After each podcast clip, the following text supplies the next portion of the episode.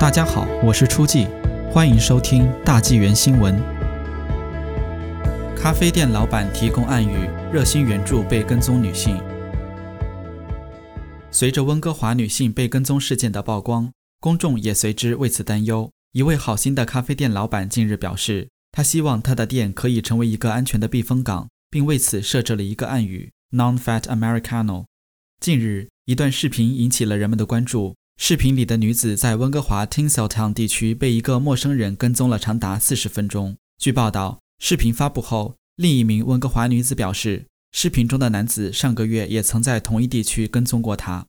当听到他们的经历后，位于市中心东区的哈肯咖啡店老板艾尔德克里斯图尔特表示，他的小店愿意为人们提供一个选择。斯图尔特说：“我希望永远不会出现人们使用暗语的情况。”但至少它可能让人们感到一点安全，知道这里有一个选择。如果你被跟踪，但不能发声，订购无脂美式咖啡这种饮料，工作人员就会知道他的意思。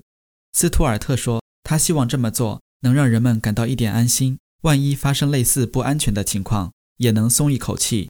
斯图尔特希望这一举措也能激励其他的咖啡店、零售店、餐厅或任何日间营业的商店提供类似的暗语或代码。